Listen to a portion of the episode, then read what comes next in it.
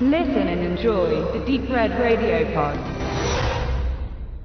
Herzlich willkommen, liebe Hörerinnen und Hörer, zum Prinz von Ägypten. Benedikt und ich haben uns mal gedacht, wir besprechen einen wunderbaren Kinderfilm, Jugendfilm, einen tollen animierten Film.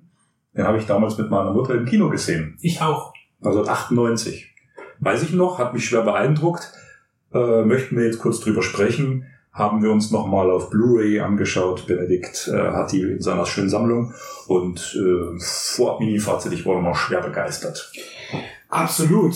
Und ich war auch äh, weitestgehend schockiert äh, bei einer späten Nachsichtung, weil es, glaube ich, als, als schon auch für Familien und Kinder konzipierter Zeichentrickfilm einer von den wenigen ist. Nicht, will nicht sagen der einzige, aber zumindest von meinem äh, Wissensvolumen her, was das angeht, der komplett ohne äh, komödiantische Elemente auskommt. Es gibt keine Witze in dem Film, der ist bierernst es ist, ist nichts Lustiges. Es gibt zwei Sidekicks, diese Zauberer, diese Magier, die aber auch nicht wirklich witzig sind. Und ansonsten ist er ziemlich düster, der Film. Das ist meine Einschätzung.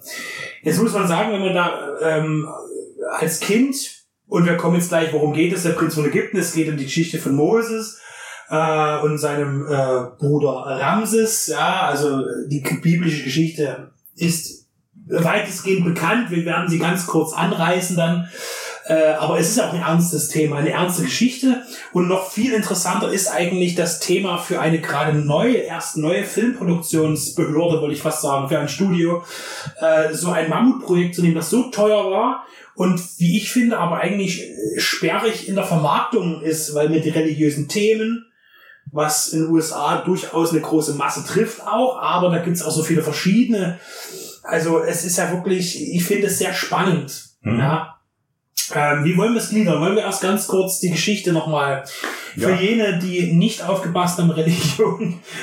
genau, lass uns diesen Vermarktungs- und Produktionshintergrund vielleicht am Schluss noch dran klopfen. Äh, erstmal der Film selbst. Äh, ich habe immer noch immer relativ un, äh, jetzt unbeeinflusst nochmal angeschaut, also offen, mit offenem Auge. Ähm, ja, und äh, zur Geschichte vielleicht am Anfang. Äh, wie du gesagt hast, das ist die Verfilmung der Geschichte um, um Moses. Äh, die biblische Geschichte ist relativ getreu hier wiedergegeben, deswegen auch dein Argument düster. Ich würde sagen, er ist relativ straight und humorlos, genau, und hat auch ein, zwei, drei beachtliche Szenen, die schon ja so mit dem Thema Gewalt auch relativ konkret umgehen. Äh, aber im Rahmen dieser biblischen Geschichte ist das eben damals wahrscheinlich auch von der Filmbewertungsstelle mit absolut positiv bewertet, aus dem Zusammenhang raus. Ähm, er, er trägt dieses kulturelle Erbe mit Würde, sag ich mal. Also nimmt diese Geschichte ernst. So.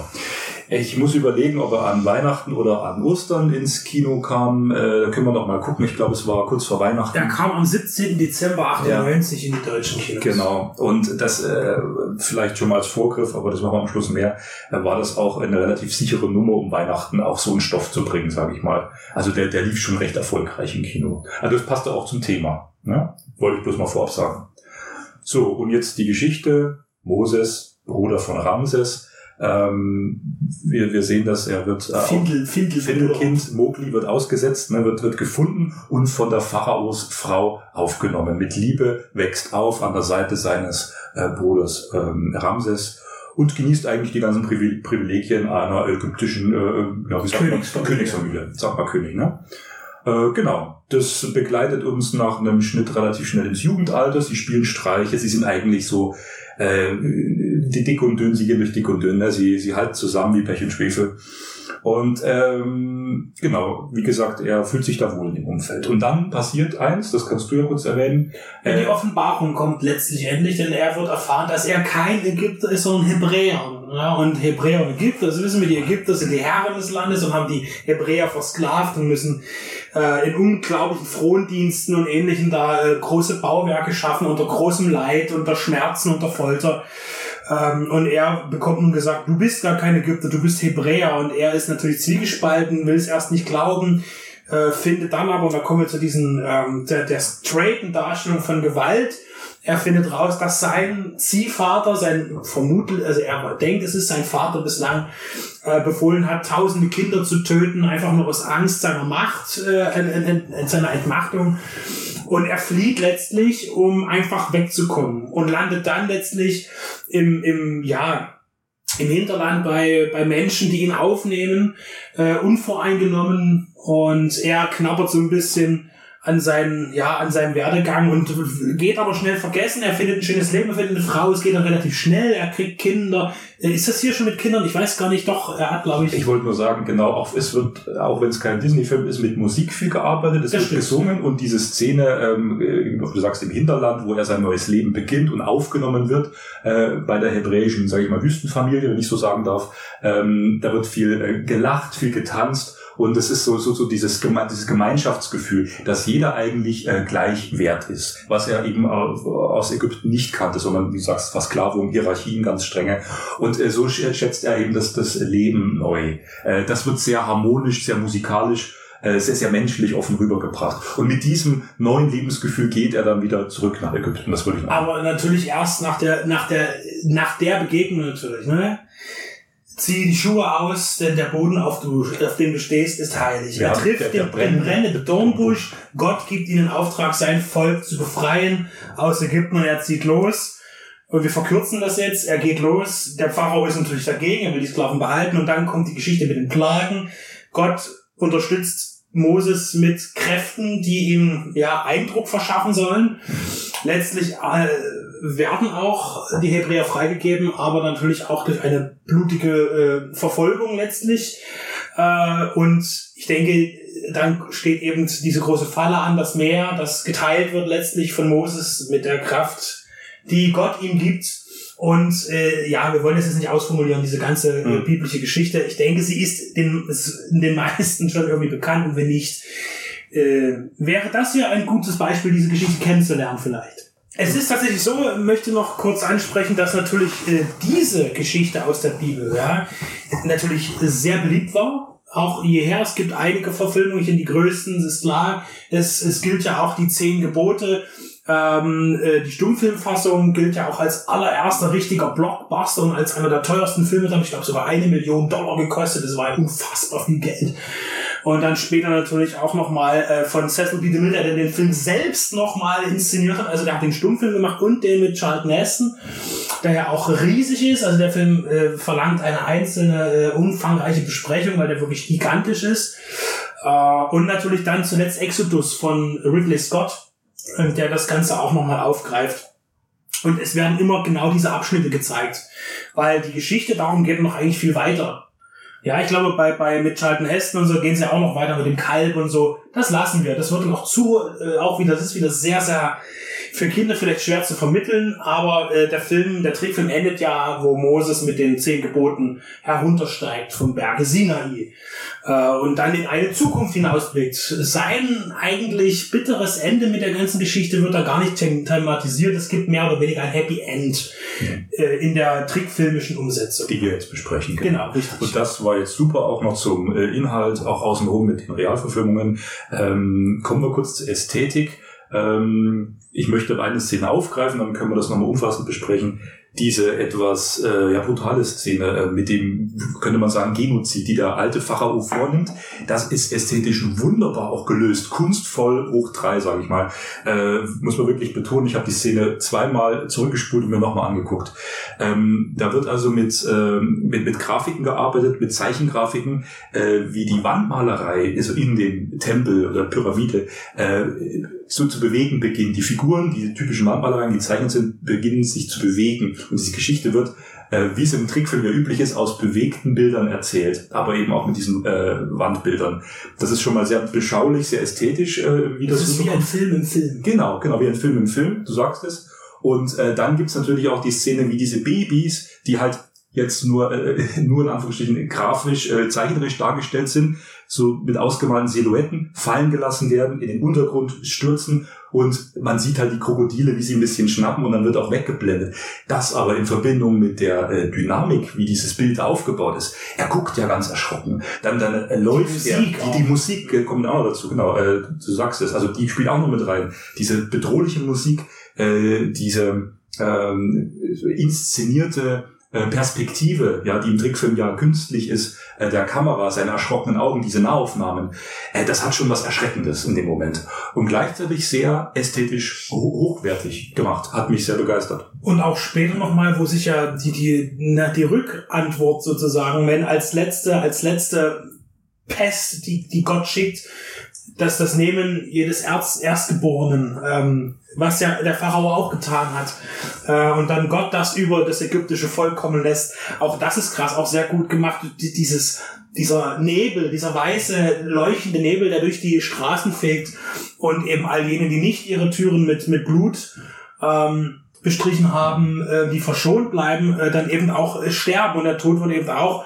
dort natürlich äh, so dargestellt, dass man eben auch mal nur diese Geräusche, dieses, dieses Ausatmen immer. Das auch Aushauchen des, des Lebens. Richtig, also und dann natürlich auch mit dieser, mit dieser Kinderhand, die dann, äh, die man nur sieht, wie ein, äh, man sieht den, den, den Menschenkörper, den Kindskörper nicht fallen, man sieht nur, wie die Hand hm. zu Boden fällt. Und die Kerzen, die brennen, werden ausgelöscht. Das ist sehr, sehr krass. Ich finde das nach wie vor, dass, dass der Film, äh, wenn man das Vorwissen auch nicht hat. Also ich habe den Film damals gesehen und wusste, worum es geht. Na, ich war auch noch jung, ich, äh, aber allein dadurch, dass ich ja auch eine religiöse, eine liberale religiöse Erziehung hatte, möchte ich sagen, äh, und auch Religionsunterricht besucht habe. Und äh, wenn wir irgendwas äh, lernen, ist es ja auch, weil du sagtest Weihnachten, eigentlich ist es, ist es ja so, dass die Geschichte von Moses eigentlich zu Ostern immer wieder in der, in der Liturgie auftaucht. Äh, zum Beispiel in der Osternacht in den Lesungen. Äh, und daher kannte man das schon, also inhaltlich. Und mich hat das als Kind gar nicht so sehr schockiert. Ich fand, das war ein, mich hat das auch unterhalten. Und ich habe auch damals nicht verstanden, dass das einfach nicht lustig war oder sowas.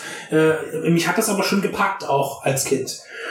Und äh, ich weiß noch, dass, dass wir im Kino waren und meine Mutter hinterher sagte, das ist mir aber gar nicht aufgefallen, äh, dass da auch Kinder zum Beispiel drin waren, Eltern mit ihren Kindern. Es war relativ leer. Wir waren, glaube ich, auch in einer Nachmittagsveranstaltung, die vielleicht nicht so gut besucht war, oder Vormittagsveranstaltung, äh, dass da viele Kinder auch geweint haben oder die Konzentration nicht aufbringen konnten und dann war dort noch welche rausgegangen und so.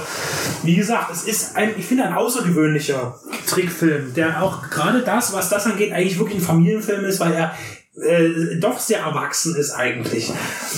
Ähm, Anspruchsvoller Ja, Film. ja. Und auch 100 Minuten sehe ich gerade. Also auch jetzt nicht so nur 80 Minuten, sondern er braucht schon seine fast zwei Stunden, weil sonst Aufmerksamkeit. Ist er eigentlich ab 6 oder ab 0? Der ist ab 6, ne? Haben wir es hier?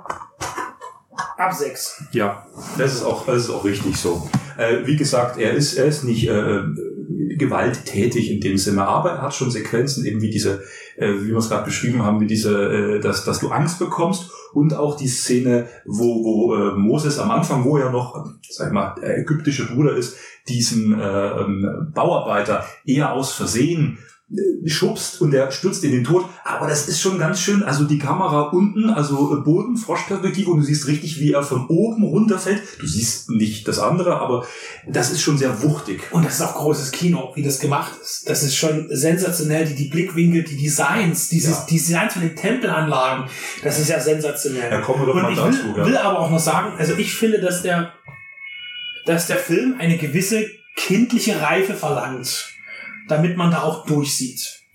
Und deshalb finde ich es auch sehr gewagt, denn wir reden jetzt nochmal ganz kurz über DreamWorks. Hm. DreamWorks wurde ja gegründet 94, 1994 von äh, ja drei großen Playern im, im Business, natürlich Steven Spielberg, David Gavin und äh, Jeffrey Katzenberg. Katzenberg kam von Disney. Äh, Gavin hatte ja im Musikbereich ziemlich viel rausgemacht und Steven Spielberg ist klar.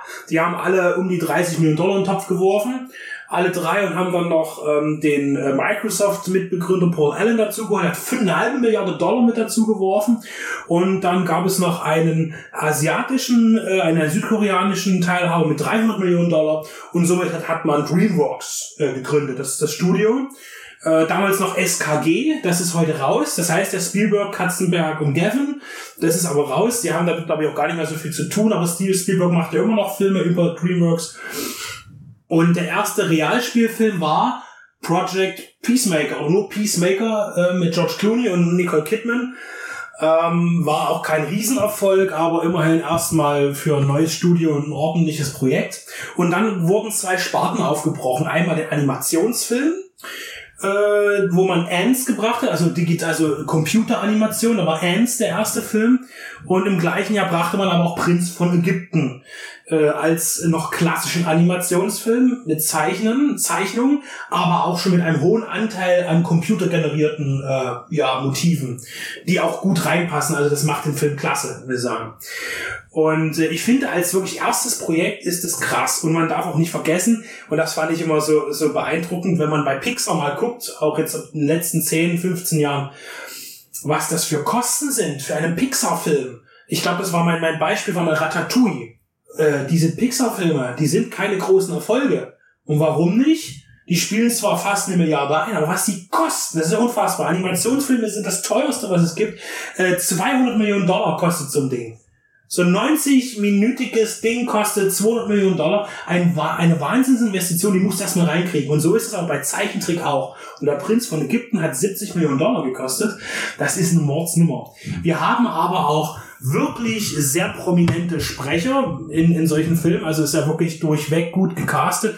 Val Kilmer, Ralph Fiennes, Michelle Pfeiffer, Sandra Bullock, Jeff Goldblum, David Glover. Das geht noch ewig so weiter. Helen Mirren haben dort alle Sprechrollen. Und die haben natürlich noch super, äh, jetzt muss ich wieder leider äh, kuschen. Ich weiß gar nicht, wie sie hießen. Welches Duett hat den Titelsong gesungen? Mariah Carey und wer? Ich, ich will mich gar nicht so weit aus dem Fenster hängen. Ich müsste nochmal nachschauen. Äh, also, die haben dort schon richtig viel reingebuttert. Mhm. Und der Film sieht auch genauso aus. Und er war aber tatsächlich auch finanziell erfolgreich, weitestgehend. Also nee, nicht der Überhit, aber zumindest kein Minusgeschäft. Mhm. Ähm, und deshalb nochmal so ein Thema zu nehmen, einen Zeichentrickfilm, wo vielleicht auch die Mehrheit erwartet, dass was ein bisschen was Lustiges dabei ist für die Kinder und so, das ist ja hier nicht geboten worden. Ein teurer Film mit einer sehr mutigen Thematik und ich finde, der ist super gelungen und ich will ihn auch unbedingt empfehlen.